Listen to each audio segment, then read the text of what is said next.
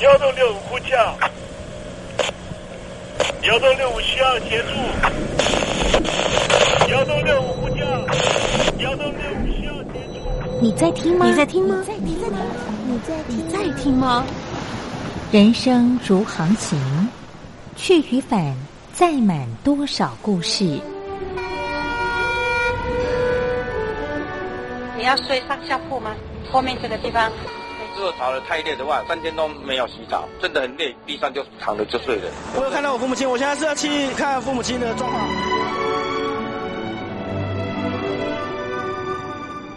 聆听故事湾，让每个故事找到属于自己的码头。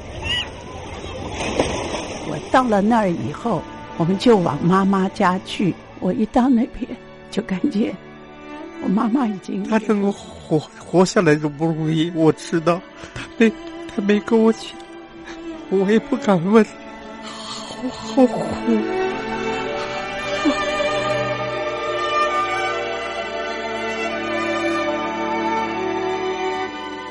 聆听故事湾，聆听故事湾。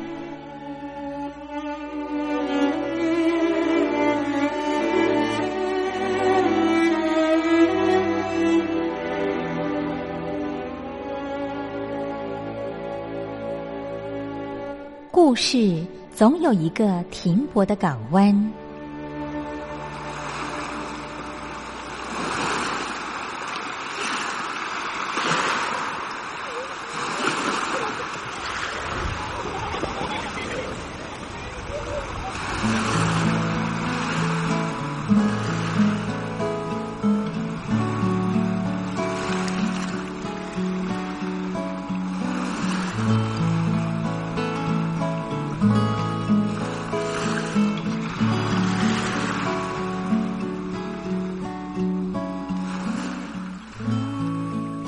一二三四五六七七六五四三二一，大陆听众朋友您好，我是您的好朋友东山林，在台北问候您。正在为您进行的栏目就是聆听故事湾，一二三四五六七七六五四三二一，全年无休，每天在空中为您服务。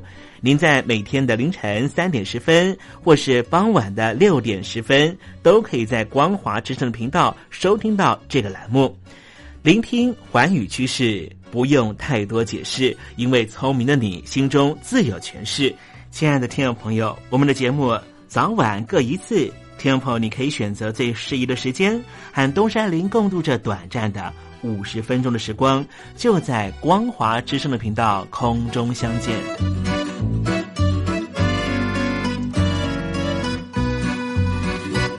听众朋友，收听、聆听故事湾东山林的节目，到底能够听到什么样的内容呢？尤其啊，我们环宇全世界，焦点放到神州大陆啊，光是整个中国大陆呢，就有将近九千家不同的大大小小的电台了。我们的节目到底有什么不一样的地方呢？嗯，让东山林自吹自擂一下吧啊。宫中频道何其多，赵钱孙李挺能说。热点平地上直播，仔细听来差不多。直播室外领导多，你说他能怎么说？开场才说茶黑窝，碰上土狼不敢摸。主播低头翻翻稿，导播左右反复搓，想到孩子泪婆娑。好了好了，都别说，且听东山林怎么说。东山林不是红太狼，也不是那喜羊羊，亲亲海上一叶舟，才能自在自在说。客官呐、你拉把椅子随便坐，袒胸露背床上卧，怎么自在怎么做，就当这是自己家，自己家。睁大眼睛，show time！Hello，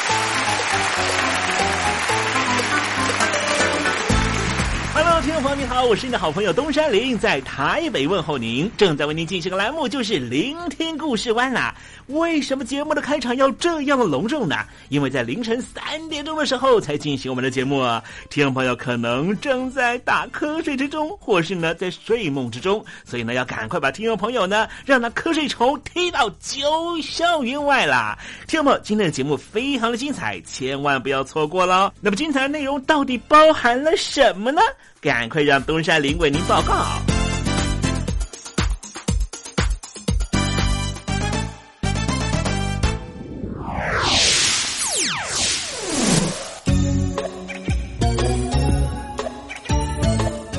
星期三，星期三，猴子去爬山。一个礼拜前呢，这个习近平呢到了东南沿海的海军陆战队进行视察了，同时呢，希望呢这里的啊弟兄姊妹呢都要呢全面的备战。而这些在东亚的国家如何来面对中共的海军试图要突破这些封锁线，进到太平洋地区自由的移动，构成了其他国家的威胁呢？根据呢这个军事专家的说明呢，现在呢有三种武器呢可以面对呢海军的威胁，来自于中国解放军海军的威胁啊。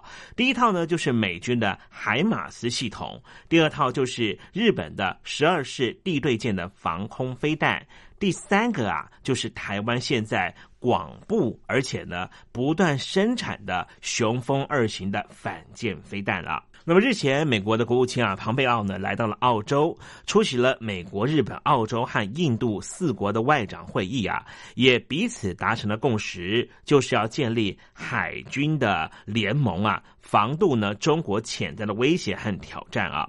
那未来呢，日本的重心呢，恐怕呢就会放在海洋了。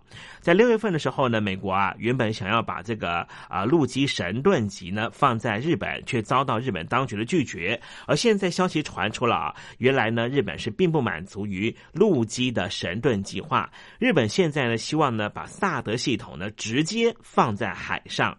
二零二一年就是明年啊，日本的海上自卫队的人事预算来看呢，可以看出呢，二零二零年呢人数方面呢是有四万三千人在日本的海上自卫队啊，明年呢是增加了两千人到了四万五千人，多两千人到底要摆在什么地方呢？这很可能就会放在海上的神盾系统里面。而另外，二零二一年的时候，日本的军事预算方面呢要花两百三十一亿。要啊，把这个出云号的直升机航母升级，同时呢，会把这个甲板呢加固又加厚，而且会防热了啊。这就是呢，要让飞机能够直接的停降啊。除了这个关键角色的日本之外呢，台湾呢也有呢让啊中国的解放军呢非常担忧的武器啊，那就是啊雄风二型的反舰飞弹了啊。呃，刚才所讲到的包含了。台湾的雄风二型的反舰飞弹，还有日本自己生产的十二式的地对舰的防空飞弹，以及呢，刚才我们所提到的，就是海马斯的火箭系统啊，这三种武器呢，就可以呢，让啊中国大陆的海军呢，希望能够突破第一岛链的梦想呢。恐怕是没有办法实现了啊！好，既然谈到了这个中国大陆的海军啊，我们待会在时政你懂得的环节里面就来谈谈这方面的话题。而且呢，我们也知道啊，中国的海军确实有长足的进展。待会再跟听众朋友详细的分析。那么今天节目的下半阶段为您进行的环节就是怎么吃不食指。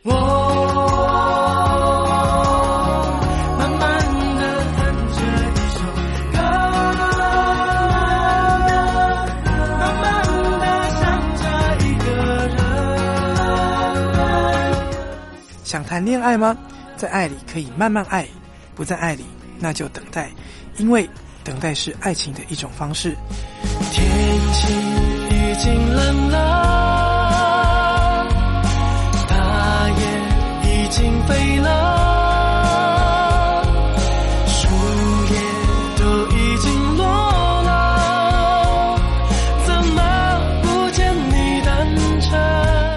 是 No Name 于宪忠，希望你会喜欢我对爱的诠释，也邀请你收听东山林的节目。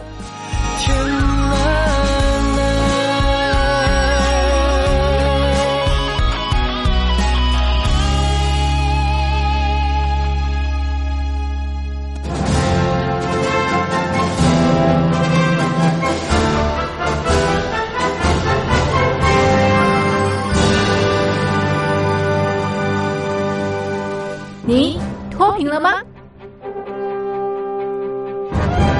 年轻时候的习近平就深知贫困之苦。我当时和村民们辛苦劳作，目的就是让生活过得好一些。因此，扶贫一直是习近平的重要工作。二零一五年，习近平在中央扶贫开发工作会议上做了二零二零大陆全面脱贫的承诺。到二零二零年，我国现行标准下，农村贫困人口实现脱贫，是我们的庄严承诺。一诺千金，全社会要行动起来，进锐出战，精准施策。于是，一场脱贫攻坚战席卷大陆。为了打赢扶贫攻坚战，大陆提出了精准扶贫。世界上大部分采用的扶贫方式，都是将扶贫的钱平均分给贫困者。中国的精准扶贫则完全不同。为了让资金使用更高效，扶贫效果更好，中国根据村子的特点。以及每户村民档案记录的不同情况来分配钱，安排不同的扶贫方式。于是，有的村子做起了旅游业，有的村子通过修路大桥，极大的增加了农产品的销量。有些没有工作能力的老人，给他们生活所需资金保障；有些缺乏劳动技能的，给他进行职业培训。中国扶贫就是这样结合村子的特点与个人的情况，以个性化定制为每个贫困户找出脱贫方式，这就是中国扶贫的精准度。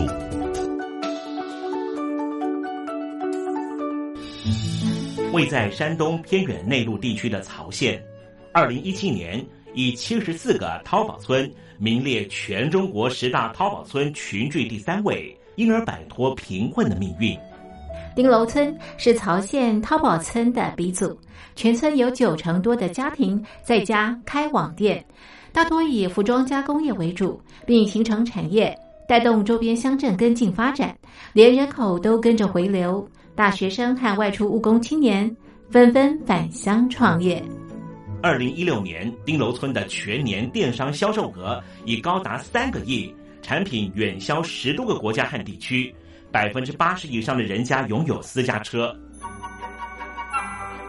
从二零一六年到二零一九年，大陆累计发放三千八百多亿人民币，并动员大量人力，全力扶贫。今年就是二零二零年，大陆彻底脱贫奔小康了吗？大陆国务院总理李克强在今年人大会议闭幕后的中外记者会上，他是这么说的：“中国是一个人口众多的。”发展中国家，我们人均年收入的平均水平是三万元人民币，但是有六亿人每个月的收入也就是一千元，一千元在一个中等城市可能租房都困难。现在又碰到疫情，其中有一位农民工。说他五十多岁了，在外打工三十多年，每年如此，但今年就没有找到工作，全家都陷入困境。唉，听众朋友，你脱贫了吗？欢迎听众朋友来信分享你的脱贫经验，或者大陆政府脱贫做法与建议。我们准备高端短波收音机要送给您哦。活动从八月一日进行到十月三十一日，请您写下姓名、地址、邮编、联络电话、年龄等基本资料。传统邮件请寄到台北邮政一七零零号信箱，台北邮政幺七零零号信箱，嘉陵东山零收。电子邮件请寄 lily 三二九 at ms 四五点 highnet 点 net，l i l i 三二九 at ms 四五点 highnet 点 net。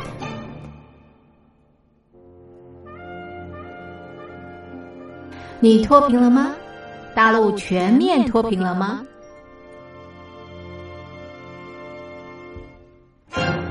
现在，请习近平同志讲话。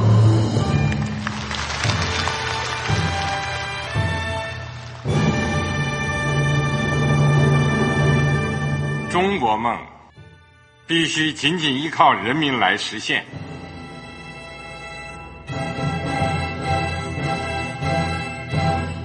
好国民得关心家事、国事、天下事。呃，谢谢发言人。我们注意到啊，现在那个外面有很多关于前中央政治局委员周永康的一些消息和报道。我不知道发言人对这个事情有没有什么可以呃透露、可以披露的？国家对于公示啊，不是什么东西都要公示的。我只能回答成这样了，你懂的。作为天津市来说，每年要偿还的这个公路建设的贷款量有多大？哎，这个好国民这个偿还的得回避时政敏感议题。因为他这个这个事儿，我就不好再说太细。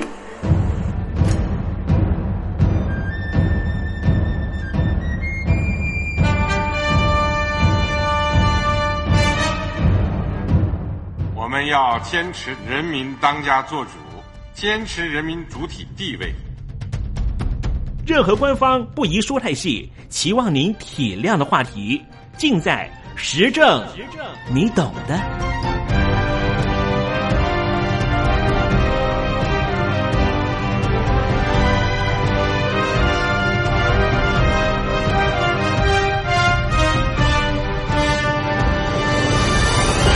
我只能回答这样了，你懂的。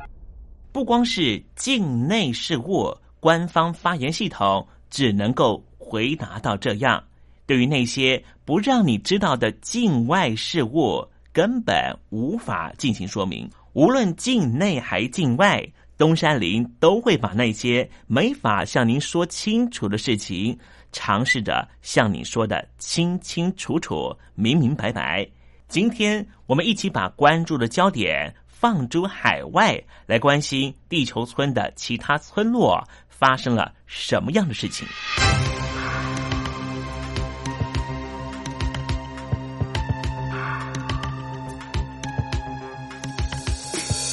East 东，West 西，South 南，North 北，在全球化的今天。Where are you? Where are you? Where are Where are you? Where are you? 唯有透过他者对应，你才能知道自身存在的位置。Global Village, Global Village, Global Village，欢迎收听全球村落。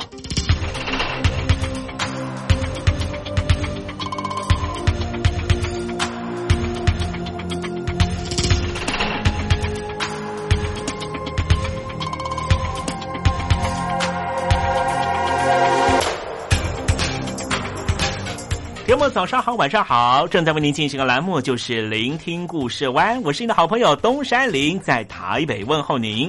聆听环宇趋势，不用太多解释，因为聪明如你，心中自有诠释。你说是不是呢？好的，我们马上来关心今天的焦点话题。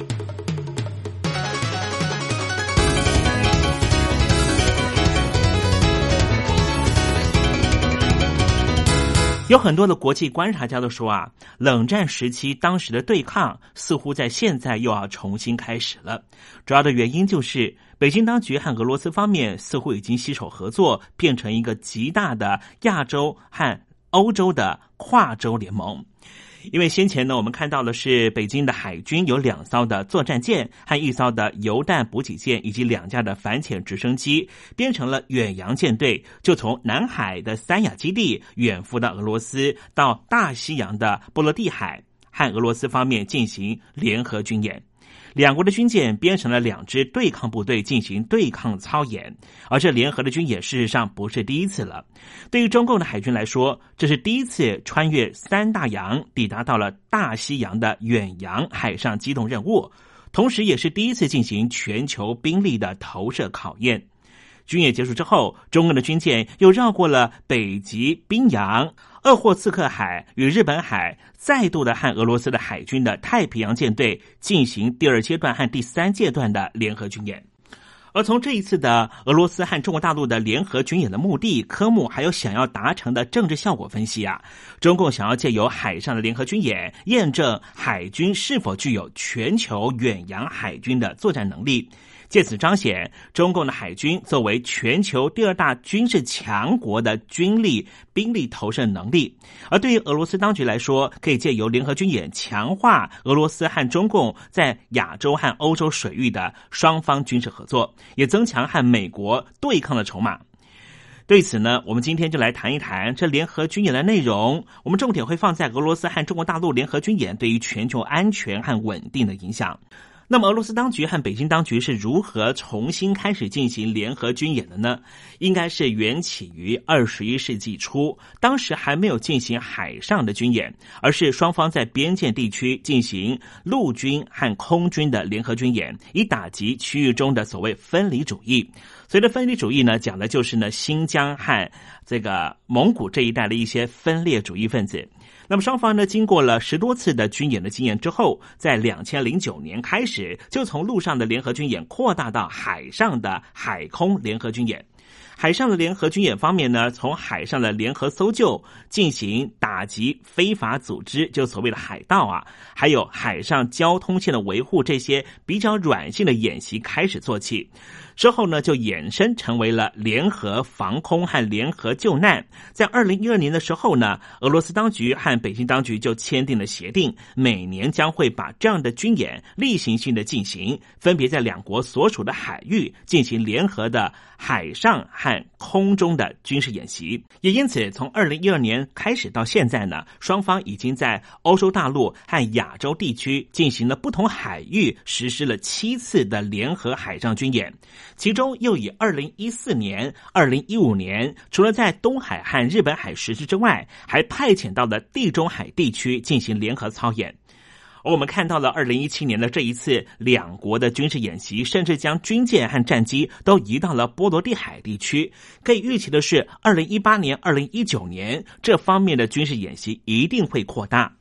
莫斯科当局和北京当局的联合军演的意义，除了再次增强双方战略的互信和全方面的军事合作之外，无形之中也建构出了在欧洲与北约的对抗结构，以及在亚洲地区和美日联盟相互对抗的局势。换句话说，长期以来，俄罗斯一直在欧洲地区和北约相互对抗。事实上，一直没有得到有力的助手，而现在北京当局愿意伸出援手。而在亚洲地区方面，一直以来都是北京当局必须要对抗美国、日本、南韩这方面的联盟相互对峙。而现在我们看到的是什么呢？在二次世界大战的末期的时候，当时俄罗斯方面呢是介入了亚洲的战区。似乎在八十年之后的现在，俄罗斯方面愿意当北京当局的坚强后盾，对于区域安全和稳定性，当然是带来了非常坏的影响。我们看到了二零一七年的那一次的军演，中共方面派出了三艘军舰，分别是飞弹驱逐舰以及巡洋护卫舰。另外，海上方面呢，油弹的补给非常重要，所以派出了油弹的补给舰。而其中这飞弹驱逐舰方面呢，更是二零一四年的时候，中共方面才正式建造的最新的驱逐舰。下水的时间还不到两年，就立刻参加国际的军演。这种船舰呢，具有防空、反舰、反潜的多功能，所以它可以单独行动，也可以协同海军的其他兵力打击。敌方的水面上和水面下的军舰，也就是说潜艇也可以进行攻击，所以具有比较强的区域防空和对海作战的能力。中共方面派出最新的飞弹驱逐舰参与联合军演，也显示出了北京当局和俄罗斯当局呢对于军事互信合作，其实又是往前再提升一步。中共的前舰方面以及军舰呢，航行了将近一个多月的时间呢，才跨越了太平洋、印度洋、红海、地中海，进到了大西洋，进而进到了波罗的海。主要也是测试中共的船舰的远航航行能力，在不同水域的适应能力。当然，也包括了在航行途中的中靠站能不能够提供完整的后勤补给。事实上，这一次呢，他们已经办到了。也因此有很多的国际区域问题的专家说，二零一七年那一次的俄罗斯和北京当局方面的联合军演，在海上联合军演的部分是一件非常重要的事情，可以说是中共的海军对海外的作战能力的最大延伸的分水岭。而在那一次的二零一七年的俄罗斯和北京当局的联合军演的科目方面，分别是海上和岸上两阶段。岸上训练着重在指挥信息系统的操控，主要是掌握到演习发展和相关海上空域的情报资讯的相互传递的训练。也就是说，在岸上的时候，由俄罗斯方面收到了讯息，能不能够在第一时间传达给在海上的中共的海军？而由中共的海军直接在海上击退俄罗斯和北京当局的敌人，为什么会有这样的设计安排呢？也就是说，如果当俄罗斯的海军没有办法在第一时间赶达到战场，或是俄罗斯的海军遭到击退的话，而这时候远从太平洋赶来的中共海军能不能够接受到俄罗斯所掌控的？陆地上的讯息，而传达到海上，由中共的军舰进行第一次的攻击，所以这就是他们岸上训练的主要目的。而在海上的训练科目方面，包括了联合防空、联合反潜、打击海盗、海上救援、联合后勤保障等等。俄罗斯当局和北京当局宣称。演习并不是针对任何一方，并没有针对第三方，纯粹只是双方两国的合作，主要是为了打击国际的恐怖主义，维护海上交通线的安全和促进区域的商业活动等等。但是，当中共的船舰进入到了大西洋水域之后，立刻引发了西欧国家的紧张，也纷纷派出了军舰和军机跟踪到波罗的海。可见，西欧国家对于俄罗斯当局和北京当局的军演是非常谨慎的。其实，我们可以看到，最近这些年来，西方国家对于俄罗斯以强制手段并吞。原来属于乌克兰的克里米亚岛，而又在东乌克兰地区策动当地族群的所谓独立自治。西欧国家认为啊，俄罗斯有往西扩张的意图。在中东国家方面，俄罗斯也是不遗余力的支持叙利亚军政府打击叙利亚境内的反对力量。而叙利亚国内的内战持续恶化，难民不断的涌入到欧洲地区，给欧洲地区带来非常严重的治安问题。因此，欧盟在每次定期讨论的时候，都在。呼吁俄罗斯方面不要再进行相关的作为，甚至认为俄罗斯方面就是希望用难民问题来卡住欧盟的内政状况，然后让俄罗斯能够继续的在乌克兰、在中东地区扩张他们的力量。俄罗斯这一番无论是台面上或是台面下的行动，都让西欧国家感觉到似乎又回到冷战时期的紧张氛围。因此，由美国所主导的北约国家已经开始对俄罗斯展开了防堵作为。所以，国际区域问题专家看到了中共派出了先进的军舰、军机参加了波罗的海的联合军演，和俄罗斯方面相互合作，自然也会觉得这似乎对于国际的区域安全造成了很大的影响。当然，也一定会引起北约国家的反感。无形之中，俄罗斯当局和北京当局联合部队和北约国家的军事力量已经形成对峙局面，是无利于欧洲地区的地区稳定。所以，中共方面不断的强化军事力量的现代化，当然不是为了存然的和平崛起。建军的成果都已经让美国和西方国家感到非常讶异，而且非常的紧张。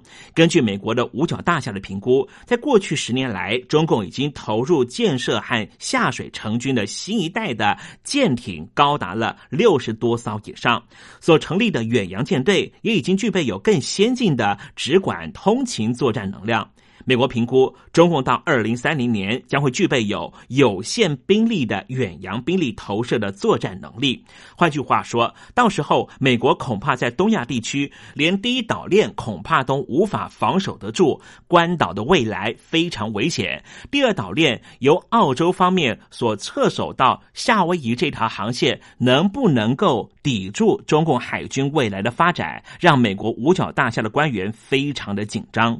北京当局为了实现远洋海军的梦想，军事战略已经早先着手建构具有实施远洋作战能力的海军战力，也建立其能够在不同领域，也就是在欧洲的海域投注兵力挹注他的盟国俄罗斯，同时也希望在太平洋未来可能会发生的战役之中，俄罗斯也能够从海参崴出港进行帮忙。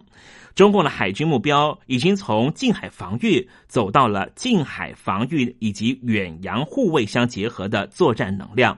远程兵力的投射能力的持续成长，将是中共未来海军发展的重要目标。未来中共仍旧会密集的寻找海外基地。先前我们曾经介绍过，中共方面已经在非洲东部找到了海外的后勤补给的基地。未来海外驻军恐怕是中共海军下一阶段的发展趋势。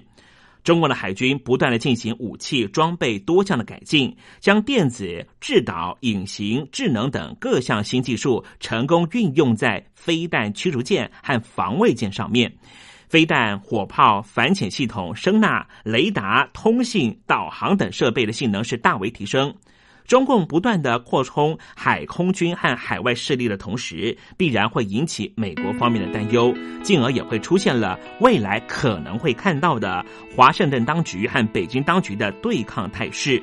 这也是中共当局在进行全球军事布局的时候，必须要顾虑到的威胁。因此，会不断的在国际外交宣传场域上面说，我们是和平崛起，不是针对任何一个国家，包括美国。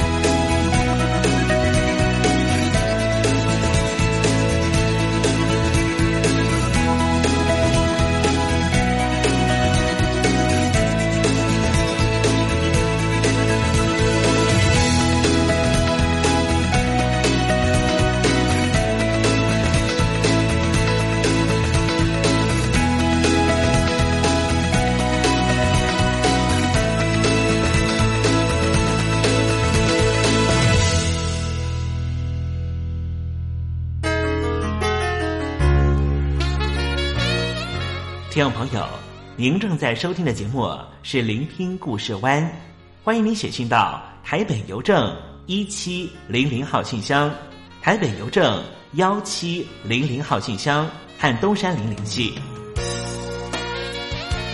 东山林就是东边的山里有只麒麟的东山林，东山林等候您的来信哦。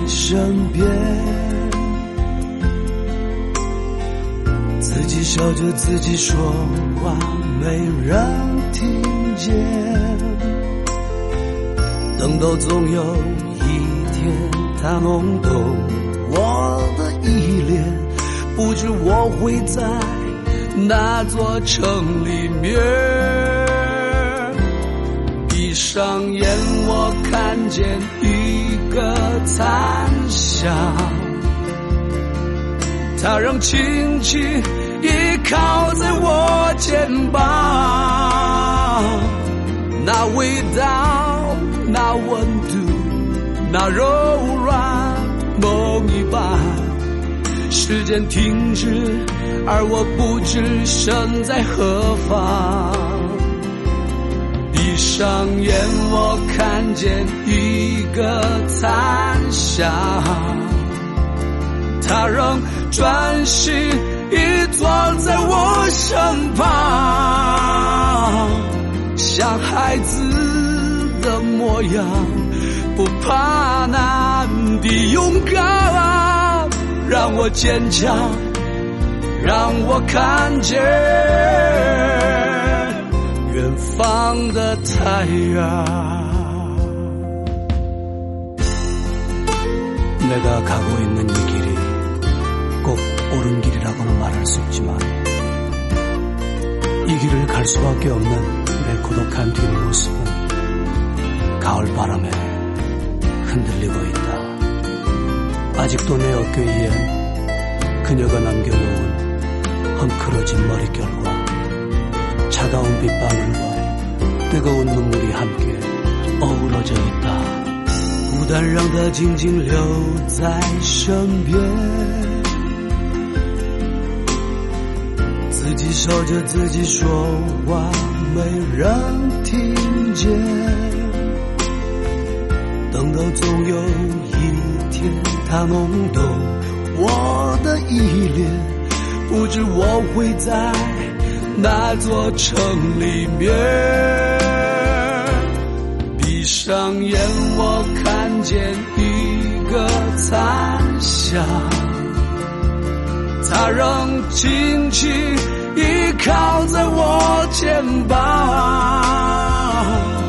那味道，那温度，那柔软梦一般。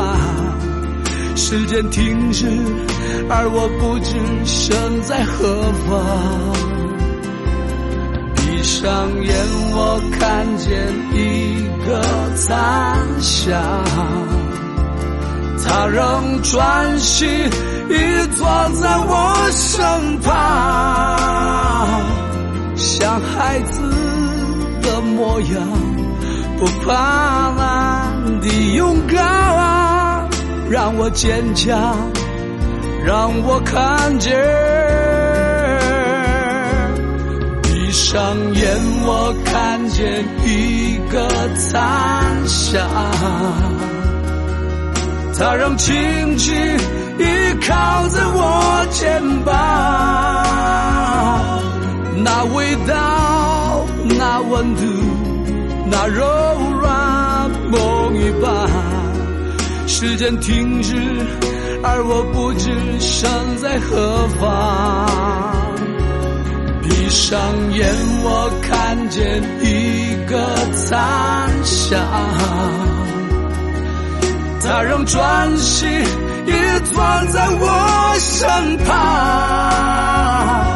像孩子的模样，不怕难的勇敢，让我坚强，让我看见。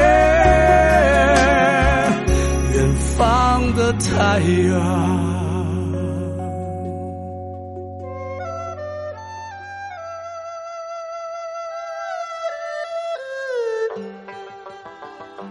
这是两岸中国人都喜欢的一首歌。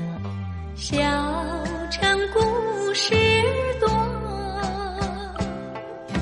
充满喜和乐。如果主持人播错了速度，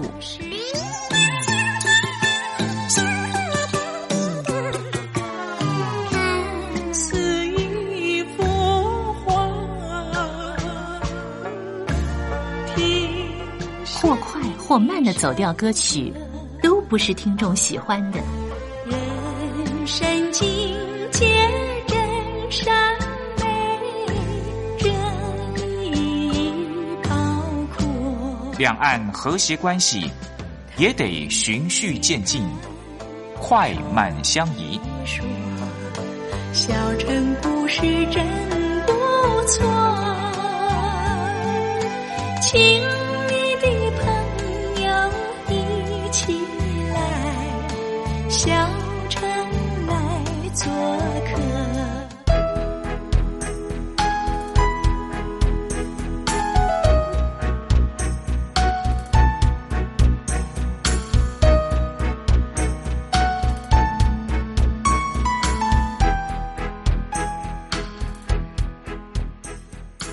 活中少不了知性的真，生活中少不了理性的善，生活中也少不了感性的美。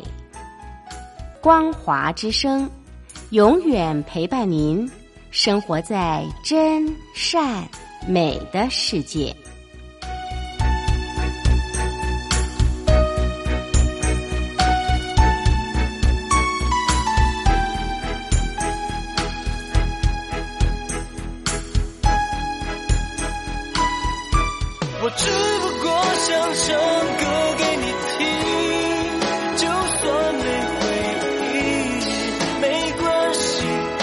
会唱完这最后一句。哦我的名字叫做吴克群。Hello，大陆的听众朋友，你好，没错，我就是吴克群。不管你现在在做什么，不管你现在在哪里，吴克群和光华之声在台北问候你。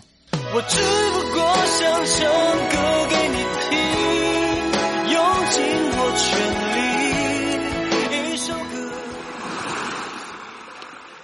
这里是光华之声。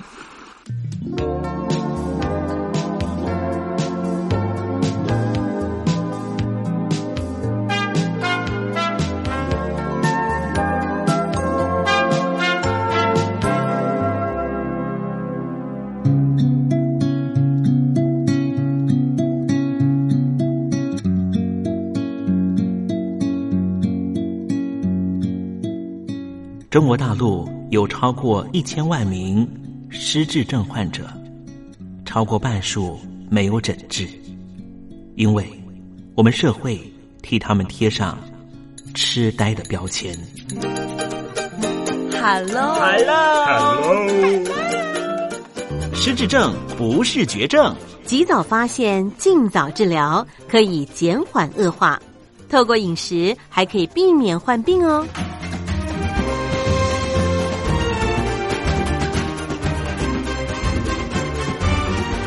跟着东山林就知道怎么吃不失智。Hello，听众朋友您好，我是你的好朋友东山林，在台北问候您了。又到了怎么吃不失智的环节，跟着东山林一起发现不失智的饮食秘方吧。今天啊，要向听众朋友介绍的食材就是番茄。番茄俗称西红柿。主要的产期呢是每年的十月到隔年的七月，几乎整个年度都可以买得到新鲜的番茄。番茄的营养价值非常高，它含有维生素 C、茄红素、贝塔胡萝卜素、蟹皮素这一些抗氧化的营养素。茄红素是存在于番茄细胞质内的抗氧化植化素，和贝塔胡萝卜素总称为类胡萝卜素。这一类的胡萝卜素啊，多半存在于植物的叶组织中，当然也有少部分存在于块根茎里面。茄红素也存在于西瓜、桃子、杏子、辣椒、胡瓜、甜橙这些蔬果里面，其中尤其以番茄最为突出。我们谈到番茄的营养价值，从中医的角度来看，番茄性为寒，具有清热健胃的功效。也能够生津利尿，所以说可以治疗热症。最近这几年啊，因为番茄含有丰富的抗氧化营养物质，而成为了防癌的明星食品。另外，番茄含有丰富的维生素 C 和茄红素、蟹皮素这一些类胡萝卜素和类黄酮素，它可以防止脑中的类淀粉斑块的堆积，进而达到预防失智症的功效。番茄中的茄红素可以防止坏的胆固醇氧化粘着在血管壁上面，因此它也可以预防心血管疾病。同时，在美国哈佛大学追踪了七年研究证实，茄红素是唯一能够降低前列腺癌的食物。因此，想要拥有健康射护线的男士朋友，可以多吃点番茄。不过呢，东山里还是要提醒听众朋友啊，茄红素蕴藏在番茄的细胞质里面，生吃的时候不容易破坏它的细胞壁。另一方面，茄红素又大多溶于油脂，所以食用番茄糊或是生番茄加油烹煮，才能够获得较多的茄红素。当然，如果听众朋友想要摄取比较多的维生素 C，那么你就采取生食番茄的方法吧。好的，今天东山林向您介绍的食材啊，就是番茄。希望听众朋友能够广泛的运用在你的每天饮食中，和东山林一起影响健康人生。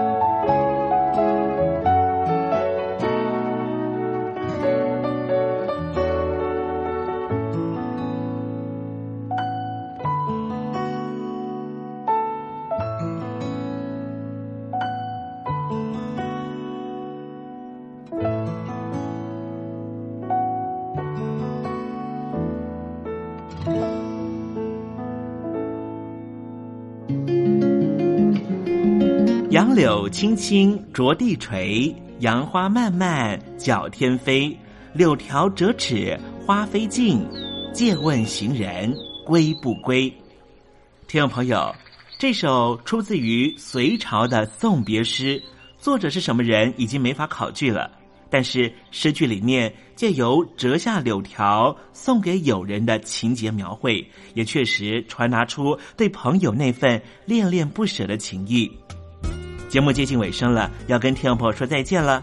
东山林不奢望明天和你在空中相会，只期望听众朋友明日一切平安喜乐。再见了。